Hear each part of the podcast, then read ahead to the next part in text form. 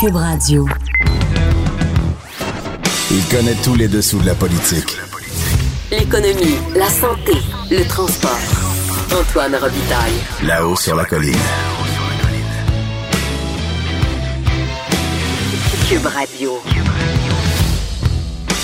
Bonjour à tous, bon lendemain d'élection. Aujourd'hui à l'émission, justement, on parlera élection fédérale et avec deux invités du Québec, deux chefs par intérim. Le chef libéral d'abord, Pierre Arcan, puis ensuite Pascal Bérubé, chef parlementaire du Parti québécois. Mais d'abord, le compteur est avec nous en studio.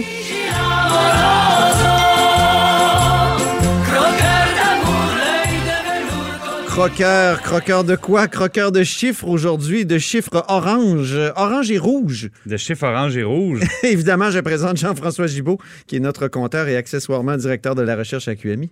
Ouais, orange et rouge parce qu'il va y avoir des budgets orange et rouge. Rouge pour libéral, mais rouge parce qu'écrit à l'encre rouge écrit à l'encre rouge parce que on a un gouvernement minoritaire. Bon, c'est pas une grosse surprise, mais euh, dans les dans les prochaines semaines, dans les prochains mois, on va avoir les résultats concrets de ce choix-là des électeurs. Et je pense que le et ça va coûter cher, Jean-François? Ça va coûter cher parce que euh, le premier grand rendez-vous, un des premiers grands rendez-vous, ça sera le prochain budget fédéral. Et même peut-être il y aura une mise à jour très importante cet automne.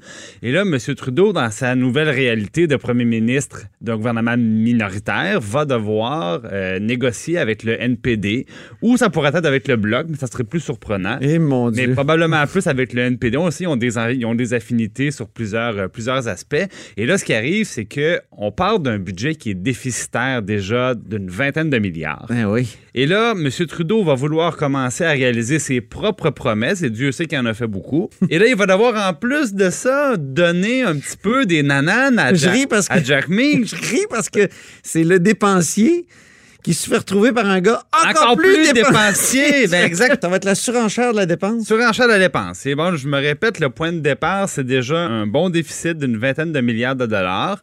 Et qu'est-ce qui va se passer à ce moment-là? Ben, je suis allé voir un petit peu dans la plateforme du NPD. Ah, ça, c'est intéressant. Pour voir qu'est-ce qu'il pourrait demander à Justin Trudeau. Et là, ben, dans la plateforme du NPD, euh, on le sait, hein, c'était les plus dépensiers de la campagne, au-dessus de 30 milliards de promesses. Et pas, pas des petites affaires, là, Antoine. Un régime national d'assurance médicaments, eux-mêmes chiffraient ça à 11 milliards. 500 000 logements sociaux de plus. Ça prend S'il fait ça, ça, va prendre une compensation pour le Québec. Ben là, évidemment, ça va coûter encore on, plus on est directement dans les champs de compétences du Québec. Ben on a ça au Québec, évidemment, une assurance publique. Alors là, on ne sait pas encore, est-ce qu'on va payer pour les autres? Est-ce qu'on sera compensé? Ça, on le sait pas. On verra bien. C'est toute une négociation qui va devoir se faire si ça se fait. Mais là, je continue. Continue, excuse-moi. 500 000 logements sociaux, 5 milliards, des soins dentaires gratuits pour certaines personnes moins fortunées, 2 milliards. Et là, c'est à coup de milliards. On s'entend, c'est pas des petites affaires à 50 000, là, c'est à coup de milliards. Et là, bon, l'argent va manquer assez vite. On s'entend parce que les deux ont des grosses promesses à réaliser, vont devoir négocier. Ben, l'argent manque déjà. On l'argent manque tu l'as dit, on est milliard, 20 milliards dans le trou. Alors, le NPD, quand il se faisait questionner là-dessus, il disait oui, mais il dit, on veut aussi aller chercher des nouveaux revenus. Alors, quand M. Trudeau va nous dire, mais vous savez, il n'y a pas assez d'argent pour faire ce que vous nous demandez, bien, il va dire, mais c'est pas grave parce qu'on a des nouveaux revenus. Et là, c'est là que ça se corse encore plus. C'est-à-dire qu'on rentre dans la, pensée, dans, la pensée magique qui est de dire, ben, allons chercher de l'argent dans les poches des riches et on, se ramassera tous avec un budget plus imposant, puis tout va bien aller, ils n'auront pas de réaction. Alors, il propose d'abord d'augmenter de 50% l'imposition sur le gain en capital. Bon, ça, c'est un peu, un peu abstrait. On va ramener ça bien concrètement. Oh, gain capital, ça me rappelle quelque chose. Ça me rappelle le gouvernement de Pauline Marois. Le gouvernement de Pauline Marois, parce que, effectivement... De cabinet de, Nicolas Marceau, le ministre des Finances. Oui, on, a, on avait voulu un peu jouer là-dedans. Oui. Et on est allé nulle part. Vous avez reculé. On a reculé. Et pourquoi on a reculé? Parce que les gains capital, c'est pas seulement une histoire de personnes très riches. Le gain capital, là, ça peut être la personne qui a un duplex, un triplex, ou au lieu de mettre son argent dans un REER, on a mis ça de l'argent dans, dans l'immobilier, dans un chalet, bon, et, là, on parle de, doubler le taux d'imposition, mais en fait, pas de doubler, mais de l'augmenter de 50% Ces gens-là qui peuvent avoir, dans le fond, des, revenus modestes, mais qui avaient un, plan de retraite différent que le chemin du réel. Bon, donc ça, c'est concrètement, ça peut être des situations assez dramatiques. Maintenant, augmenter Attends, le taux... là, ça rapporterait 9 milliards? Ben, supposément. C'est ça le problème. C'est ça le Mais là, problème, hein? je continue, OK? Il dit Oui. le taux d'imposition maximum, on l'augmenterait de 33 à 35% ça donnerait environ 700 millions. Eh, ça a déjà été fait. M. Trudeau lui-même, en 2016, Il a augmenté. ça. Il a augmenté de 29 à 33, puis il disait à l'époque, on va aller chercher 2 milliards et demi comme ça. L'année suivante, le directeur parlementaire du budget, il dit, savez-vous quoi? Ça n'a pas rapporté 2 milliards et demi de plus, ça leur a rapporté 1 milliard de moins. Attends, je comprends pas. là. Parce que les personnes, les personnes justement les plus. euh, Tu les montes le taux d'imposition, puis tu, tu, Oui. tu perds un milliard. Parce qu'ils se sont sauvés, Antoine. Ah, Leurs comptables, ils ont des bons comptables, des bons fiscalistes. Ils ont ça. devancé certains revenus. Ils ont fait, euh, ils ont déclaré autrement. Ils sont créatifs, là, ces gens-là. Ben oui. On, on les paye, dans le fond, pour sauver la- une partie de la facture d'impôt et ils font leur travail. Alors, les comptables. Au fond, c'est pas compliqué, là, On a perdu de l'argent. Quand ça devient confiscatoire, euh, Voilà. l'impôt puis les taxes, il y a un phénomène qu'on appelle, là, quand on parle de taxes, trop de taxes tue les taxes. Tu les taxes. Et Exactement. trop d'impôts dans le cas l'impôt. NPD, là, je ne vais pas faire la liste, mais là, il y avait une taxe sur les biens de luxe, une taxe sur les actifs. Donc, on n'a pas de taxe sur les héritages au, au Canada actuellement, ni au Québec. Eux, ils voudraient aller dans ce sens-là. Ah Donc, et tout ça, ça s'additionne. Et, et moi, je me rappelle aussi, par exemple, qu'au Québec, il y a M. Bachan qui avait augmenté la TVQ de deux points. Deux points. Ben, qu'est-ce qui est arrivé? C'est que le deuxième point, lorsqu'il est rentré en vigueur, a vraiment pas rapporté la quantité d'argent qu'il devait rapporter. C'est à peu près la moitié de mémoire. Mais Donc, là, est-ce que c'est une question d'évasion ou d'évitement? Évitement aussi.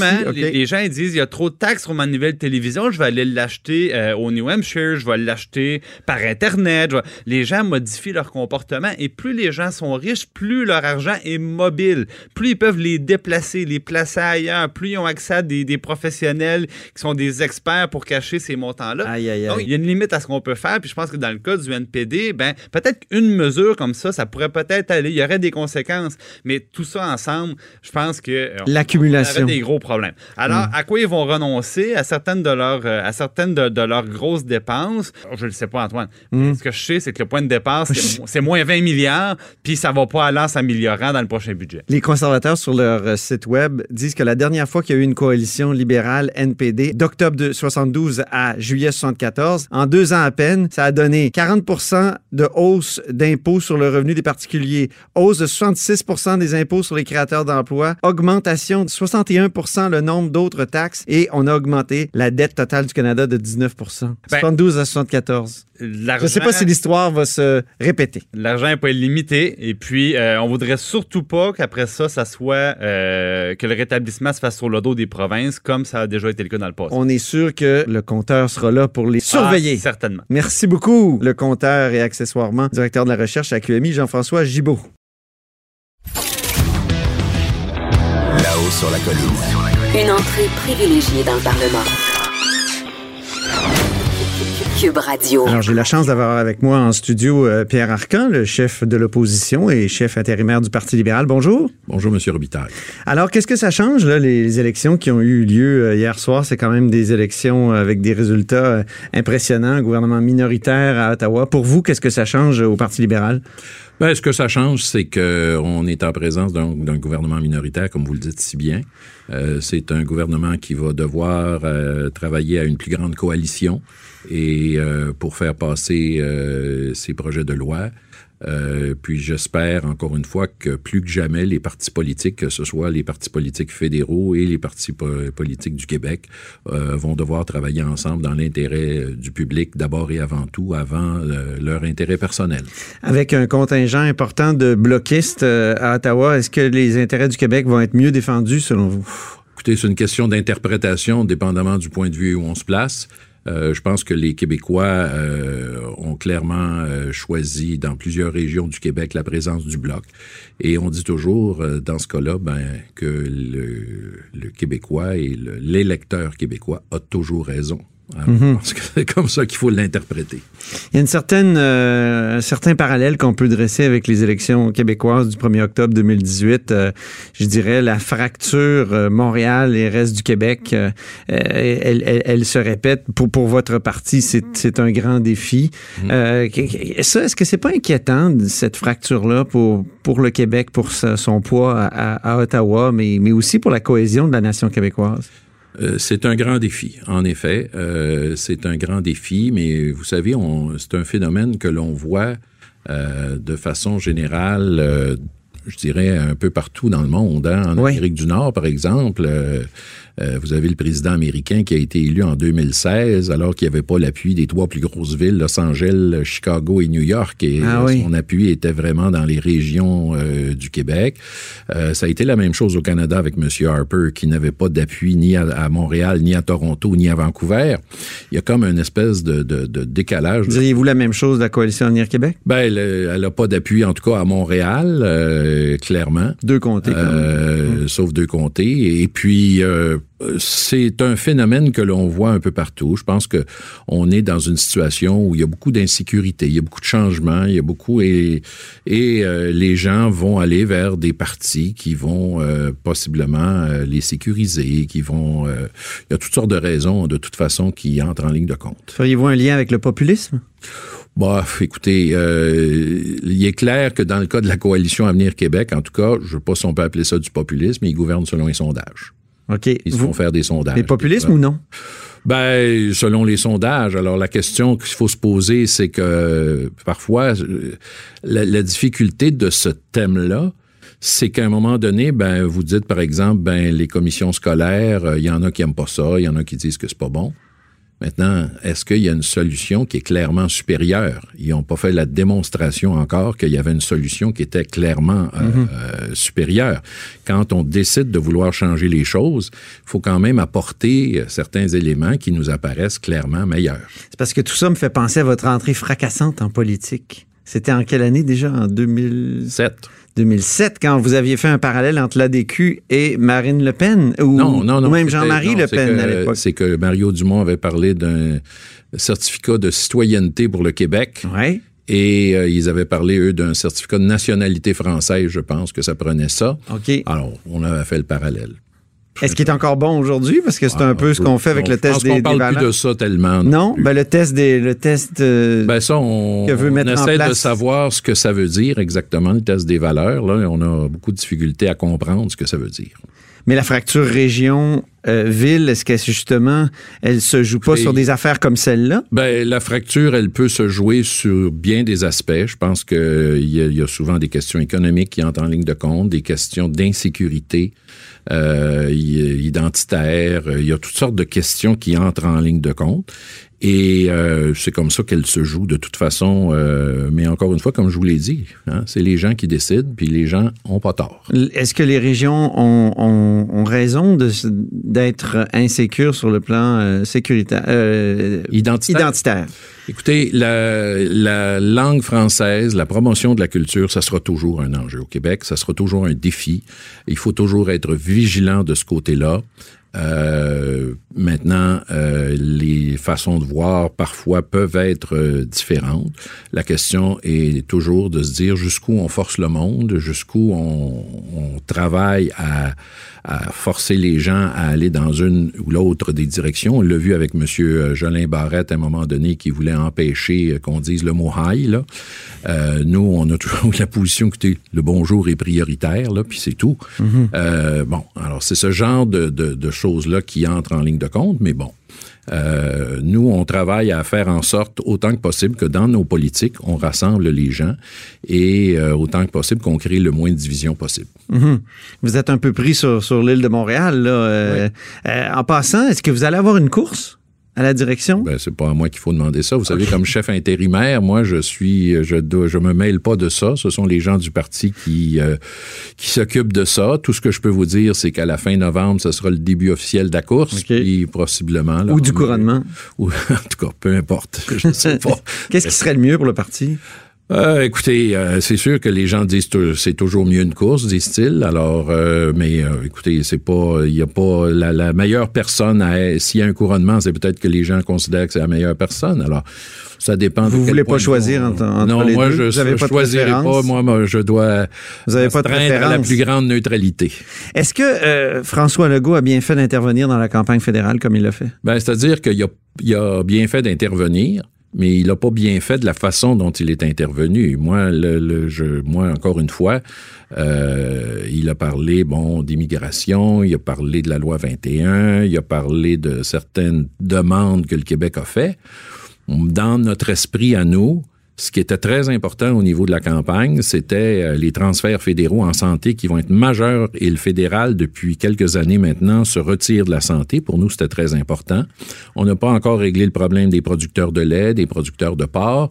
La question de la taxe sur les géants du web, euh, c'est pas clair, clair de la part du fédéral. Là. À l'extrême limite, ils ont dit qu'ils le feraient. Ben, le euh, Parti libéral l'a promis. c'est ça, là. Ils l'ont, mais ça a été, ça a pris du temps avant qu'ils, le- qu'ils le promettent. Et il y a toute la question également euh, où M. Legault aurait eu avantage à un moment donné à demander au fédéral de préciser, parce que j'ai entendu, par exemple, je vais juste vous donner deux exemples. Le troisième lien à Québec, M. Trudeau a dit pendant la campagne, ben, il n'y en a pas de projet. Alors ça, j'ai été très surpris de ça. Et la semaine dernière, j'étais à Trois-Rivières et j'entends une déclaration de M. Trudeau qui euh, refusait de dire que dans le prochain mandat, il s'engageait à ce qu'il y ait le train, le fameux train, là, Québec-Trois-Rivières-Montréal. Oui, oui, le train à grande fréquence. Alors là, il n'y a, pas eu d'intervention de ce côté-là. Alors, ce que je veux juste dire, c'est que moi, si j'étais le premier ministre, euh, un des premiers éléments pour moi, c'est de dire au premier ministre du Canada, Ah, vas-tu participer à des projets communs de transport en commun, des projets qui, euh, qui peuvent être positifs pour euh, l'ensemble des Il Québécois. n'a pas fait les bonnes demandes, dans le fond. Ben, je, je pense pas qu'il a fait les bonnes demandes, en effet. Puis le troisième lien, est-ce que c'est mort avec euh, les libéraux à Ottawa? Je sais pas. Il faudrait leur demander à eux. Mais moi, vous savez, euh, j'ai eu l'occasion de poser les questions à M. Legault là-dessus. On a demandé que le directeur du projet nous dise où est-ce qu'on en est rendu. Et le gouvernement l'a pas fait. En terminant, Gertrude Bourdon, est-ce qu'elle a toutes les qualités pour être candidate? Je sais que vous voulez me faire parler de la course dans Jean Talon, mais oui, vous comprenez. ça c'est Jean Talon, oui, Oui, candidate oui, dans la- pour l'élection partielle dans Ben, Jean Talon. Je vais être bien honnête avec vous. Euh, c'est M. Legault qui a le moment, qui va décider du moment de la campagne. Il peut attendre en janvier, il peut attendre, euh, il peut faire ça la semaine prochaine, il peut faire ça cette semaine. Alors, vous comprendrez que je dévoilerai pas la stratégie aujourd'hui. OK, mais elle, a des qualités quand même. Ah, c'est une femme qui a de grande qualité. Là-haut sur la colline. La politique autrement dit. Cube Radio. Pascal Bérubé, chef parlementaire du Parti québécois, bonjour. Bonjour. Évidemment, lendemain d'élection, on n'a pas le choix. Il faut parler de ça. Puis d'ailleurs, il y a des bonnes questions à poser. Est-ce que le bon score d'hier, par exemple, du Bloc québécois est un signe de renaissance de l'idée de souveraineté, Pascal Bérubé? D'abord, quelle belle soirée on a passé au Parti québécois à voir le caucus passer de 10 députés à 32. C'est des députés nationalistes, mais plus que ça, ils ne sont pas que nationalistes, ils sont indépendantistes. Diriez-vous qu'eux ont trouvé le chemin des victoires? De, de belles victoires, ouais. Puis on, ça nous inspire, hein? Un parti qu'on croyait éteint, plus pertinent, qui a euh, un regain de vie et des victoires. Moi, je trouve ça inspirant. Ça vous fait penser à quelque chose? J'observe. OK. J'observe et je rapporte ça à mon groupe. Donc, il y a des revirements spectaculaires et ça nous inspire pour la suite. Est-ce que c'est la renaissance de l'idéal de la souveraineté? C'était pas la question centrale de l'élection. Toutefois, pour prendre une expression, comme dirait Guy Ouellet, c'est factuel. Tous les députés du Bloc québécois sont indépendantistes. Tous les députés indépendantistes du Parti québécois ont voté pour des candidats du Bloc québécois. Et je présume que tous les autres députés de l'Assemblée nationale qui se disent nationalistes québécois ou indépendantistes ont évidemment fait la même chose en votant pour le Bloc. J'en suis convaincu. Vous en êtes convaincu? Je ne vous crois pas. Je le souhaite. Pensez-vous sérieusement que les gens de Québec solidaire Mais ont voté pour le Bloc québécois? Ben, ils sont indépendantistes. OK. Donc, je présume que pour les mêmes raisons que nous, ils pourraient voter pour des indépendantistes. C'est pas le cas. Je pense que la question leur a été posée ce Est-ce qu'il n'y a pas la fracture de la laïcité qui fait en sorte que ces gens-là se, se sont plutôt tournés vers le NPD? Un peu comme l'épouse d'Amir Kadir qui s'est présentée. fédéraliste? Oui. Ah ben là, donc c'est ta conviction variable. Je veux pas le croire. C'est quand même un parti fédéraliste qui a aidé le Bloc québécois, euh, la coalition Avenir Québec. Et c'est- est-ce qu'on n'est pas plus devant un bloc caquiste qu'un bloc... euh, Ouais, je vous ai entendu dire ça. euh, souverainiste? que le Bloc québécois ne doit rien ni au Parti québécois ni à la CAQ. Ils ont un devoir à l'égard des gens qui ont voté pour eux Mhm. et on peut pas faire de corrélation parfaite. Sinon, ce qu'on pourrait dire formellement, c'est que les gens qui les ont aidés dans les campagnes, c'est des euh, membres du Parti québécois partout au Québec. C'est le cas dans mon comté, c'est le cas ailleurs. Je sais pas s'il y a d'autres députés de la CAQ qui se sont euh, impliqués. J'ai déjà la réponse. Mais je, je n'attribue pas la, la victoire à personne, sinon à l'excellente campagne comme menée François Blanchette. Ça lui appartient. Et il est redevable à l'égard des gens qui ont voté pour lui. Est-ce qu'on voit pas une fracture entre euh, les urbains et les ruraux? Encore une fois, de- dans ce résultat d'hier, euh, et vous, vous êtes d'un comté rural. Ouais, le Parti je- québécois est devenu un parti rural plus qu'urbain, alors qu'à à, l'origine, c'était l'inverse. Mm. Il semble que ce soit aussi ça pour le Bloc québécois, à part la pointe de euh, l'île. Est-ce que ça, c'est pas inquiét- inquiétant? J'ai des inquiétudes parce que, bon, ma conjointe a une résidence dans Hochelaga, donc j'y passe beaucoup de temps. C'est maintenant un comté libéral. Et euh, à part Pointe-de-l'Île, ce sont tous des comtés libéraux, sauf le comté de Alexandre Boulris. Donc, à terme, est-ce que l'île de Montréal deviendra une terre uniquement que libérale, puis après, ça sera des, des banlieues? Ça m'inquiète. Euh, ce résultat dans Hochelaga, le résultat qu'on obtient dans Laurier-Sainte-Marie aussi, euh, dans Rosemont d'une certaine façon. Donc ça, ça, ça m'inquiète. Mais il y a la force du nombre. Euh, on a énormément de députés qui ont été élus et de candidats qui ont fait bonne figure. Peut-être que ce sera pour la prochaine fois, mais Comment combler le fossé entre euh, les, les urbains et les ruraux? c'est difficile. En faisant front commun, euh, en, en- en s'unissant, euh, les, les libéraux se divisent rarement et euh, les nationalistes sont dans différentes chapelles. Il y a euh, les gens qui, euh, disons, ont, ont renoncé à, à voir de leur vivant le Canada changer. C'est notre cas, on en a tiré des conclusions politiques. D'autres qui sont des réformateurs, c'est le cas de la CAQ, qui, eux, sont, pour prendre les mots du premier ministre, à l'aise au Canada, réconciliés avec le Canada. Alors, eux veulent vivre l'expérience du Canada, et je pense qu'à l'expérience même, depuis le début de leur mandat, puis plus ça va aller, plus ils vont réaliser que, ben, finalement, c'est compliqué négocier avec une autre nation qui a d'autres ambitions pour le Canada et très peu pour le Québec. Est-ce que euh, le gouvernement Trudeau a la légitimité pour euh, joindre une contestation de la loi 21? En, fait, est-ce qu'il y en a la volonté? C'est plus ça qui, euh, qui me préoccupe. Euh, Ça, ça semble clair. Bon, alors les tribunaux pourraient d'eux-mêmes, dans leur indépendance, euh, euh, juger de cela sans qu'il y ait une intervention politique. À ce moment-là, ben, tout le narratif autour duquel le Canada va euh, s'opposer à la loi 21 ne fonctionnerait pas. À partir du moment où une formation politique est tentée d'intervenir parce que ça va à l'encontre de c'est pas une formation politique. là. Ça va être le gouvernement du Canada qui va mettre, du Parti libéral du Canada. qui va mettre ses, ses- ses- ses- ses juristes euh, à, à- comment dire, qui, à contribution. À contribution. Les valeurs du Parti libéral du Canada sont les valeurs du gouvernement du Canada. C'est la même chose. Alors, Justin Trudeau, dans son rôle de premier ministre, pourrait encourager euh, des contestations pour invalider la loi. Si c'est le cas, on ne pourra pas l'empêcher. On peut voter tout ce qu'on veut à l'Assemblée nationale, mais ça a été une belle démonstration en juin dernier. Les gens disent, on a une loi sur la laïcité, oui, mais elle pourrait être invalidée. Comment ça? Ben, par la Cour, par l'impulsion du gouvernement du Canada. Ah ben oui, comment ça? Ben parce qu'on ne contrôle pas nos institutions. Et euh, il y a une autre euh, nation qui, avec son gouvernement, peut prendre des décisions qui vont à l'encontre de nos choix nationaux. Yves-François Blanchet a fait une belle campagne. Ah oui! Ben, Est-ce que fera- ça ferait un bon chef du Parti québécois? Ben, c'est un- déjà un bon chef du Bloc québécois. Pourquoi vous voulez dépouiller le Bloc québécois de Ben, c'est déjà arrivé dans le passé, là? Lucien Bouchard passant de, de l'un à l'autre. Oui, mais il y avait un contexte euh, particulier à l'époque. Je pense que ça va être un très bon chef pour le Bloc québécois. Il a étonné plein de gens. Moi, je le connais depuis longtemps. J'ai été celui qui l'a recruté en politique. C'était mon initiative personnelle en 2008. Je suis allé le voir. Je l'ai convaincu. Il s'est présenté dans Drummond. Je l'ai jamais regretté. Et ce qu'il est présentement et ce qu'il a toujours été, il se révèle comme un, un bon chef, un bon tribun et un authentique nationaliste et indépendantiste qui maintenant siège à Ottawa. Parlons d'un de vos anciens collègues en terminant, euh, un autre souverainiste, euh, Régent Hébert, qui lui a mordu la poussière. Un ancien souverainiste. Ça vous a fait plaisir? Ben, euh, m'a fait plaisir que Denis Trudel remporte. Pour le reste, euh, je veux dire, faire de la politique pour être ministre de la Santé à tout prix, ça a donné Gertrude Bourdon.